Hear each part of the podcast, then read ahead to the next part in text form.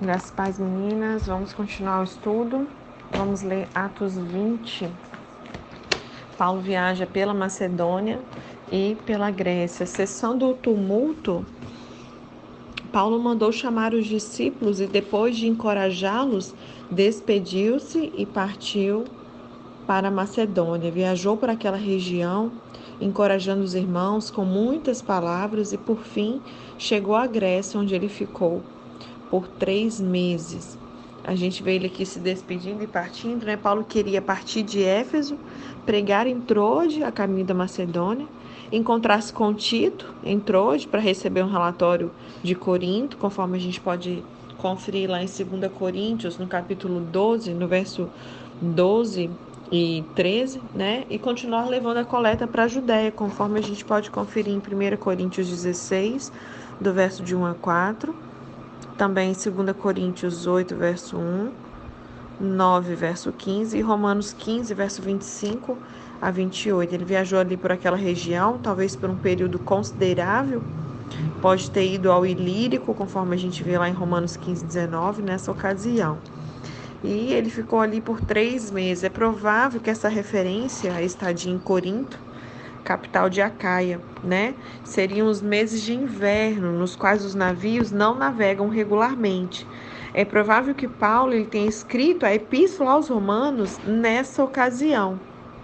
É, verso Ainda no verso 3, quando estava a ponto de embarcar para a Síria, os judeus fizeram uma conspiração contra ele, por isso decidiu voltar pela Macedônia e sendo acompanhado por Sápatro, filho de Pirro, de Bereia, Aristarco e Secundo de Tessalônica, Gaio também de Derbe e Timóteo, além de Tíquico e Trófimo da província da Ásia. Então a gente vê essa questão da conspiração contra ele. Os judeus estavam decididos a tirar a vida de Paulo. Além disso, ele levava na ocasião a oferta para os cristãos da Judéia, né, de modo que também haveria uma tentação para o furto. Por isso que ele fala quando a gente lê lá, se eu não me engano, na carta aos Coríntios, né? Quando ele menciona tudo que ele passou, ele menciona sobre salteadores, né? Perigo de salteadores.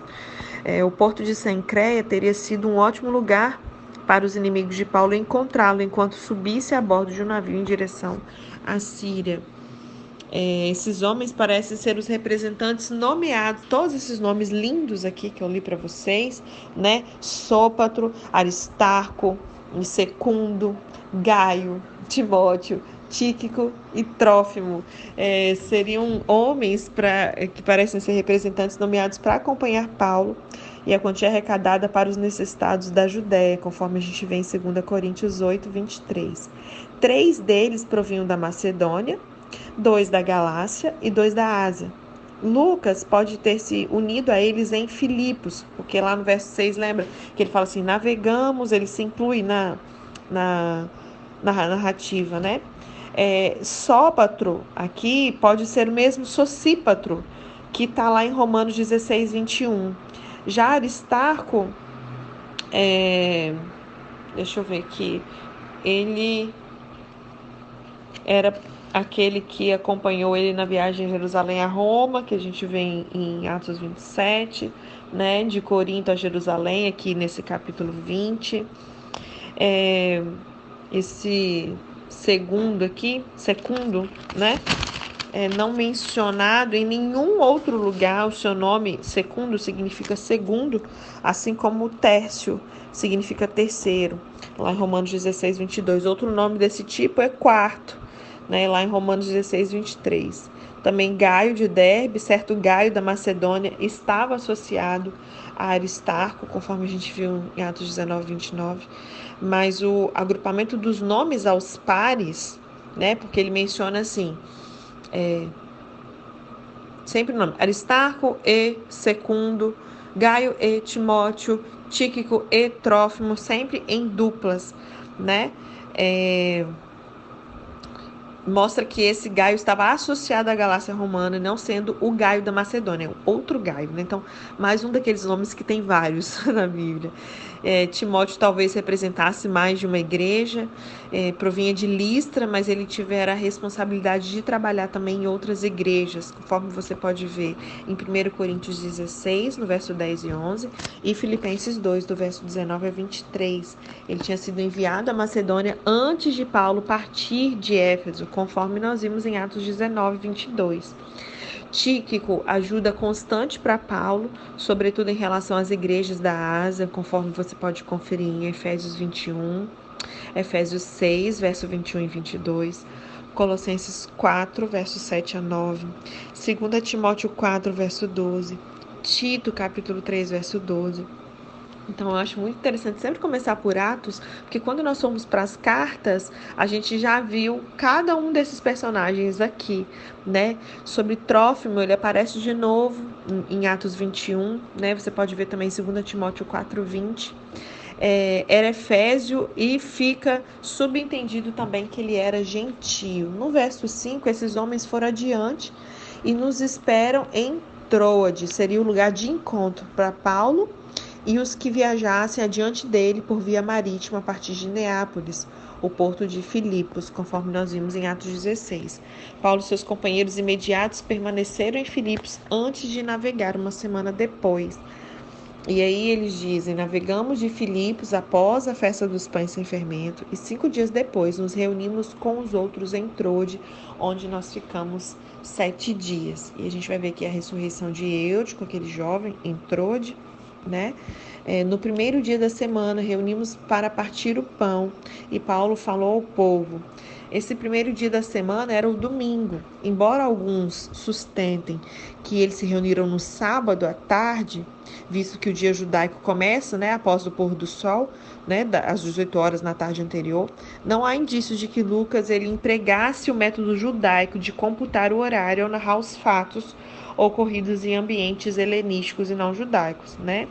Ele menciona que eles se reuniram para partir o pão, aqui diz respeito à ceia do Senhor, né? Uma vez que o partir do pão foi o propósito declarado dessa reunião formal. A ceia do Senhor tinha sido ordenada, conforme a gente vê em Lucas 22, 19, e sendo observada ali com regularidade. É, havia e Paulo falou ao povo, né, pretendendo partir no dia seguinte, continuou falando até meia-noite. Ele se estendeu, se empolgou um pouquinho e foi até meia-noite pregando. E havia muitas candeias no piso superior onde estavam reunidos.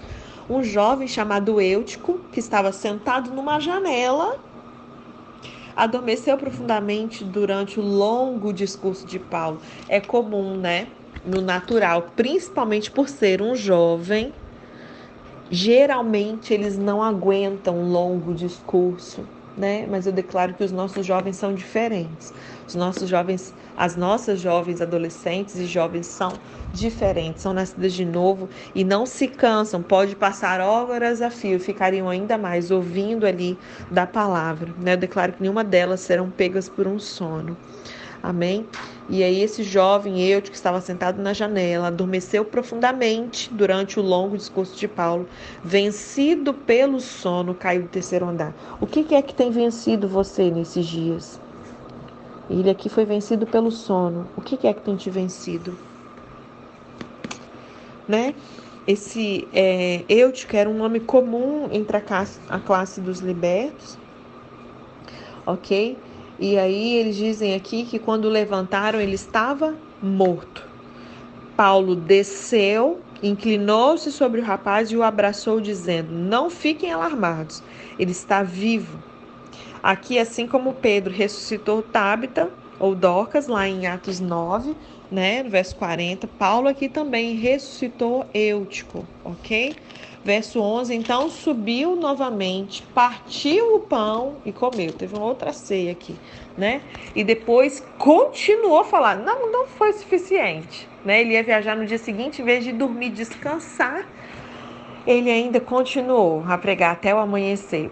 Essa noite, como todas as outras que têm sido, mas a cada vez mais eu percebo uma intensificação, né? É, eu tenho recebido algumas mensagens assim de algumas colegas falando: "Menina, você não dorme", né? É, fico aí nas lives e aqui no meu secreto com o Senhor por longas horas e quando eu acho que eu vou dormir, o Senhor vem e me requer ficar acordado mais um pouco, estudando mais um pouco, lendo mais um pouco, orando um pouco mais, né?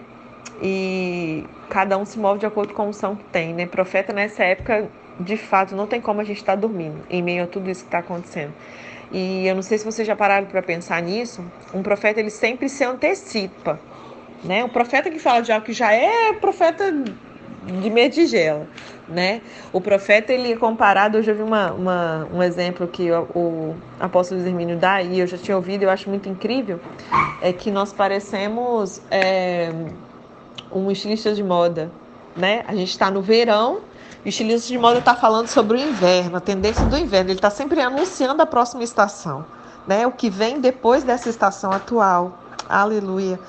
E naquele momento que você ouve aquele calor de 40 graus, falar sobre roupa de frio parece um tanto confuso, mas quando mudar a estação, tudo passa a ter sentido. Assim tem sido nesse tempo agora. Muitos estão dormindo, né? Muitos estão distraídos, mas principalmente aqueles que têm a unção profética sobre as suas vidas, a gente não tem como estar tá dormindo. Enquanto todo mundo está dormindo, a gente está acordado, recebendo uma direção de Deus, palavras, né, com relação à nova estação, para que a gente possa se preparar agora. Então, pense, você vai fazer uma viagem para um lugar que é neve. A gente mora aqui no Brasil. Se você não se preparar para quando você chegar lá, meu amor, você vai morrer de frio com o seu, com o seu biquinho, com a sua roupa de verão do Brasil. Você precisa se preparar antes de chegar lá. E é exatamente isso. É hoje é tempo de preparação, de uma ativação, de um despertar, de alinhamento, de rompimento para a próxima estação que está batendo na nossa porta, né? E aí eu vendo Paulo aqui, né, super me identifiquei. E aí depois de continuar a falar até o amanhecer, e foi embora. E levaram vivo o jovem, o que muitos consolou. Vemos aqui no verso 13 Paulo se despedindo dos presbíteros de Éfeso, né? É, quanto a nós, fomos até o navio e embarcamos para Sos. A Sos é situada na península oposta a Troade, numa distância de uns 32 quilômetros por terra. A distância pelo litoral, no entanto, é o dobro, é mais ou menos uns 64 quilômetros, e assim Paulo não levou muito mais tempo que o navio que navegou ao redor da península, porque por terra era mais rápido, né? Onde iríamos ali receber Paulo a bordo. Aqui é Lucas falando, obviamente. Né? Então, quanto a nós, então Lucas e alguns dos outros fomos até o navio e embarcamos para Sous, onde iríamos receber Paulo a bordo, porque Paulo tinha ido por terra. Assim, ele tinha determinado, tendo preferido ir a pé. Verso 14: Quando nos encontrou em Assos, nós o recebemos a bordo e prosseguimos até Mitilene. Depois da primeira, do primeiro dia de navegação, abrigaram-se nesse porto no litoral sudeste da ilha de Lesbos, que é Mitilene, né? Verso 15. No dia seguinte, navegamos dali e chegamos de frente de Quio. É, passaram a segunda noite perto da praia dessa ilha maior, onde ficava perto do litoral oeste da Ásia Menor. E aí, no outro dia, atravessamos para Samos, e atravessando a entrada da baía que levava a Éfeso, chegaram no terceiro dia a Samos, uma das ilhas mais importantes do mar Egeu. E aí eles chegaram a Mileto, que fica a 48 quilômetros ao sul de Éfeso, sendo o porto destinatário do navio em que Paulo viajava. Para aportar em Éfeso, teria de embarcar em outro navio e assim teria perdido tempo então, se ele tivesse chegado a Éfeso, teria o dever de visitar várias famílias, o que levaria ali mais tempo. Se surgissem distúrbios semelhantes aos motins dos anos anteriores, assim, mais tempo seria perdido e não valeria o risco né? Verso 16, Paulo tinha decidido não aportar em Éfeso por conta disso que eu acabei de dizer para vocês, para não demorar na província da Ásia, pois estava com pressa de chegar a Jerusalém. Aquele que sabe para que foi chamado, ele tem pressa em correr a carreira. Ele tem pressa de chegar aonde Deus disse para ele chegar, né? É, e se possível, ele queria chegar antes do dia de Pentecostes ou seja, 50 dias após a Páscoa. Cinco dias mais sete e ainda mais quatro. Já passaram, sobrando apenas dois terços do tempo do restante da viagem deles aqui. Verso 17: De Mileto Paulo mandou chamar os presbíteros da igreja de Éfeso. A importância aqui da liderança dos presbíteros é evidenciada em torno do ministério de Paulo. Ele entregou aos presbíteros da igreja de Jerusalém a dádiva da igreja de Antioquia para ajudar na fome.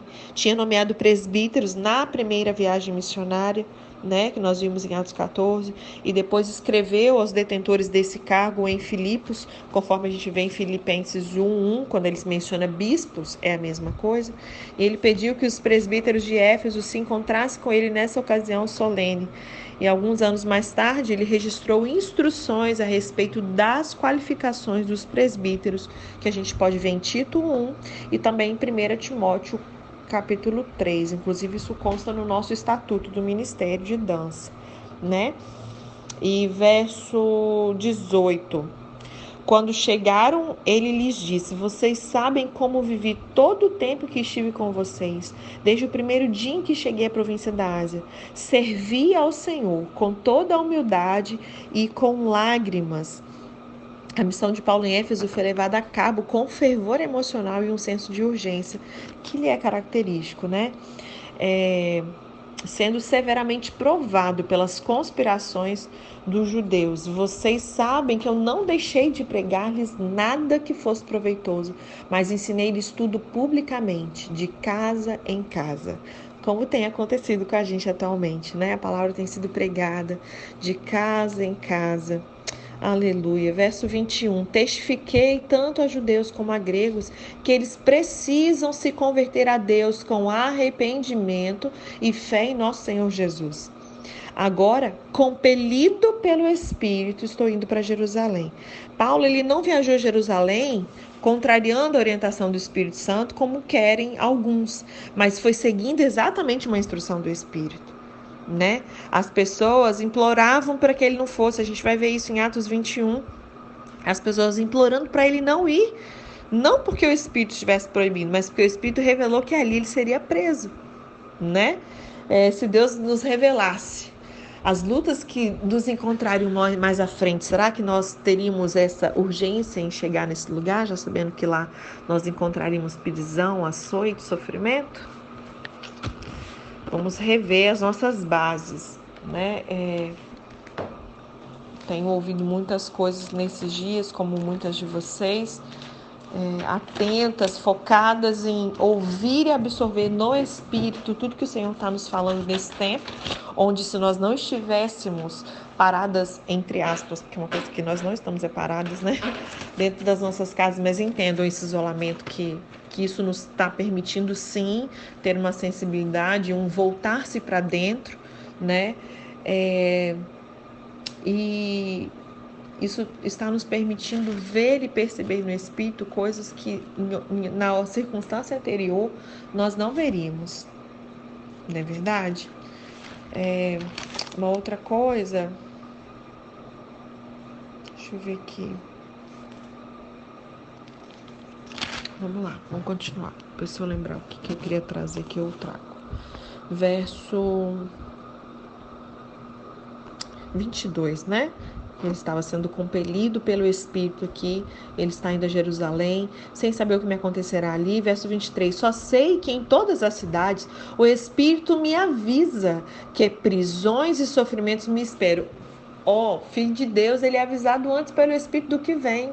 Nós somos preparados de certa forma. Muitas vezes a gente pode parecer que a gente está sendo pego de surpresa, mas muitas vezes é porque não demos atenção, não discernimos, coisas que Deus nos falou, a gente achou que era na nossa cabeça, achamos que tínhamos entendido. Eu mesma tenho descoberto é, glória a Deus pelo conhecimento e revelação progressiva, porque tem coisas que o Senhor falou comigo em profecia nesse ano, eu entendi naquele momento, mas hoje o Senhor já me dá um plus dessa revelação. Eu vou entender, ah, na verdade, contemplo isso aqui, né? Então, pegando o exemplo aí de tudo que nós estamos vivendo nesse momento de avivamento e tudo quanto há. É muito fácil a gente ficar, né, até movimento durante pós-descende, falando, chegou a nossa hora Brasil, é a hora da maior colheita de almas da história e tal, e a gente solto podendo fazer isso da maneira que sempre fazíamos. Só que agora? É agora que nós vamos ter a maior colheita de almas. Né? Nós, com a internet, por exemplo, nós temos tido um alcance que pessoalmente nós não faríamos e não teríamos. Então, de fato, chegou a nossa hora. De fato, chegou a hora de nós nos posicionarmos como igreja. E ainda que eu ache ou deixe de achar, por exemplo, politicamente falando, né, olhando para o nosso presidente, vendo, caramba, será que não tem um porta-voz para falar em nome dele, não? Porque a gente sabe que muitas vezes tem coisas que ele fala que, ok, é, a fala, o conteúdo da fala, mas a maneira de falar não, né? A gente lembra um pouco de Moisés, né, que era pesado no falar, enfim, lembra muito o nosso presidente. E aí pouco importa se eu concordo ou não, se eu faria diferente ou não, se eu acho que ele deveria fazer, fazer de um outro jeito ou não. O que importa é que a palavra me diz como filho de Deus, como embaixadora do reino dele aqui, como esse homem eu concordando com ele ou não, eu sendo partidária dele ou não, ele é uma autoridade estabelecida pelo Senhor, eu não posso me levantar contra ele, como muitos cristãos fizeram na época da eleição. E tudo bem, porque ele ainda não era eleito, então você poderia se opor, mas a partir do momento que ele foi levantado presidente dessa nação, se você se levanta contra ele, eu preciso lembrar vocês que você está se levantando como próprio Deus, conforme nós estudamos em Romanos, conforme estudamos sobre recompensa da honra, né? Então é muito sério. Chegou a nossa hora Brasil, porque existe todo um sistema contra um homem, mas não é contra esse homem. É contra o que ele é meio que o bode expiatório. Entende, gente? Ele é a mula que está sendo usado pelo Senhor. Esse homem está lá tirando libertando a nossa nação de uma potestade de corrupção, de tantas coisas, fechando, sabe, a torneirinha que a Globo mamava dinheiro do governo, e aí ele vai lá e fecha essa torneira. E aí? E aí que eles começam a fazer o que eles estão fazendo. Você pega o jornal, e de vez em quando eu e o Renato a gente assiste aqui para poder acompanhar mais ou menos assim, né, testificar aquilo que no espírito já está sendo nos revelado, mas chega a ser ridículo. O quanto assim o jornal agora ele só serve para poder é, fazer chacota, desonrar, falar mal, denegrir e realmente atacar nosso presidente. Ontem eu estava vendo o jornal, até tive que desligar porque eu não estava aguentando mais. A Maju estava assim, com sangue no olho contra o presidente, sabe, com uma é, dissimulada, assim, fazendo. sendo. Como é que é a palavra, gente?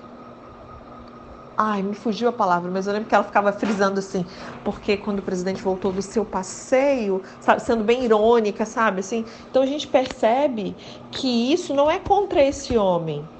A nossa luta não é contra a carne. É contra o poder que está se movendo através deste governo que foi estabelecido pelo Senhor. Eu precisava falar isso com vocês. Não sei nem porque que eu falei isso, mas Deus deve saber, né? É... Verso 24. E aí no 23 ele menciona, né, que o, o Espírito avisa ele que ele não sabe o que vai acontecer, mas ele avisa que em todas as cidades o Espírito me avisa que previsões de sofrimento me esperam. Todavia, é isso aqui que tem sido o meu lema. Não me importo. Eu não sabia onde é que estava isso aqui que eu tanto falo, agora eu já sei. Na minha, nessa versão aqui fala que eu não me importo nem considero a minha vida de valor algum para mim mesmo. Ou seja, em algumas versões não tenho a minha vida por preciosa. Tão se tão somente eu puder terminar a corrida e completar o ministério que o Senhor Jesus me confiou de testemunhar do Evangelho da graça de Deus. Esse aqui também é o meu chamado. Não tenho minha vida preciosa. Se eu precisar ficar sem dormir, se eu precisar ficar sem comer, se eu precisar fazer o que for em prol disso, eu vou fazer. Não importa o quanto que minha carne sofra, o quanto que. Não importa. Né? É isso que ele está dizendo aqui. Verso 25: Agora sei que nenhum de vocês, entre os quais passei pregando o reino, verá novamente a minha face. Né? É, não uma mensagem da parte de Deus, mas é algo que Paulo aqui se antevia. Ele já se equivocou antes em seus planos, né? Ele, ele pretendia ele permanecer em Éfeso até o Pentecoste, mas teve que partir de lá antes, como a gente vê em 1 Coríntios 16, verso 8 e 9. A sua capacidade profética não foi usada para ver seu futuro, assim como seu poder de curar não foi usado em benefício próprio no momento da sua enfermidade, lá em 2 Coríntios 12, verso 7 a 9 né? E quanto a uma nova visita a Éfeso, parece que no fim Paulo acaba voltando, conforme a gente vê lá em 1 Timóteo 1,3. Então, isso aqui é uma percepção que ele tinha. Olha, acho que eu não volto mais aqui. Não era uma revelação de Deus, né? Verso 26. Portanto, eu lhes declaro hoje que eu estou inocente do sangue de todos, pois não deixei de proclamar-lhes a vontade de Deus. Cuidem de vocês mesmos, de todo o rebanho sobre o qual o Espírito Santo os colocou como bispos. Bispos aqui para pastorearem, para pastorearem a igreja de Deus. Eles foram chamados bispos e receberam ordens para pastorear a igreja, para serem pastores. O que demonstra que os mesmos homens podiam ser chamados de presbíteros, bispos, pastores. A gente já até mencionou sobre isso aqui, né, da outra vez, mas depois a gente estuda de novo sobre essas diferenças de nomenclatura aquele que é pastorear a igreja de Deus, que ele comprou com o seu próprio sangue. É, verso 29: Sei que depois da minha partida, lobos ferozes penetrarão no meio de vocês e não pouparão o rebanho. E dentre vocês mesmos se levantarão homens que torcerão a vontade torcerão a verdade. Eu não sei porque que a gente se espanta quando se levanta pessoas de dentro da própria igreja que torcem a verdade. É normal, desde sempre teve, né? A fim de atrair os discípulos.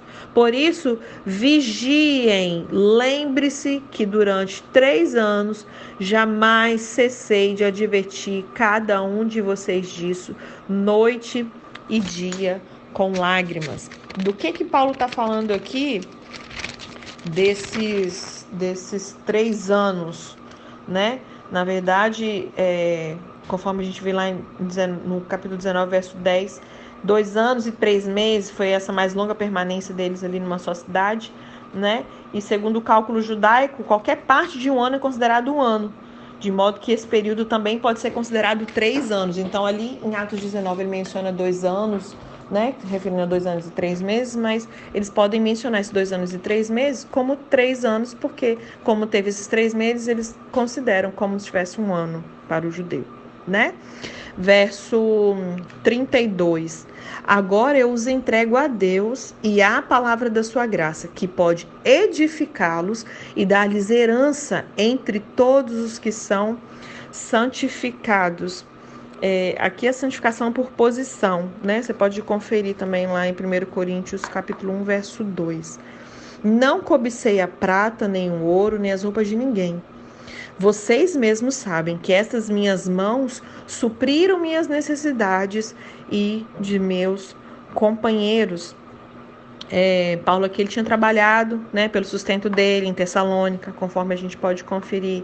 É, em 1 Tessalonicenses 2,9, também em Corinto, registrado em Atos 18, verso 3, né? É, verso 35: Em tudo o que fiz, eu mostrei-lhes que, mediante trabalho árduo, devemos ajudar os fracos, lembrando as palavras do próprio Senhor Jesus, que disse: Há maior felicidade em dar do que receber. Melhor é dar do que recebi. Era uma fórmula usada regularmente na igreja primitiva para introduzir aqui né, a citação de Jesus quando ele fala, lembrando as palavras do próprio Senhor Jesus. Né, esse é um, um exemplo raro de uma declaração de Jesus que não se acha que nos evangelhos canônicos. É, verso 36. 36? Isso, verso 36. Tendo dito isto, ajoelhou-se com todos eles e orou. Todos choraram muito, o abraçando e o beijavam.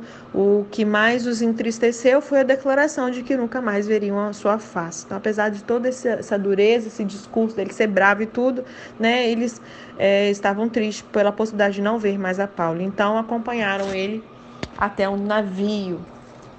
E aí eles vão para essa próxima viagem em Atos 21, a caminho de Jerusalém, que a gente vai deixar para amanhã, juntamente com a versão, a mensagem desse capítulo 20, tá?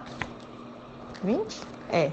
Macedônia e Grécia, então, rumo a Jerusalém, a gente vai ler amanhã na versão a mensagem. É bom que a gente dá uma recapitulada amanhã com a versão a mensagem tá bom? Então a gente viu aqui em Atos 20, depois desses acontecimentos, Paulo voltando para Jerusalém, onde ele irá enfrentar novos perigos e aprisionamento. Né? No caminho ele revê igrejas na Macedônia, entrou onde ele prega durante toda a noite, o que levou um jovem assistente ali a adormecer. E aí, quando o moço, chamado Eutico, cai em uma janela e morre, Paulo o ressuscita.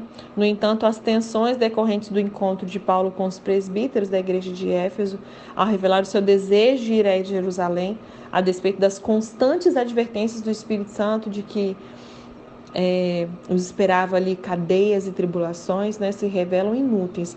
As pessoas reunidas com lágrimas na medida em que Paulo declara que muito provavelmente não mais o veriam e aproveita para advertir os líderes do perigo emergente contra o que deve proteger a igreja. E depois de terem orado juntos, Paulo declara seus queridos amigos que jamais voltará a vê-lo e aí todos choram, né? Se não estamos comprometidos com coisas mais importantes do que a nossa própria vida, significa que essas coisas não têm valor algum para nós. Vocês possam refletir em cada palavra que o Espírito Santo ministrou para nós com esse estudo de hoje. Amém?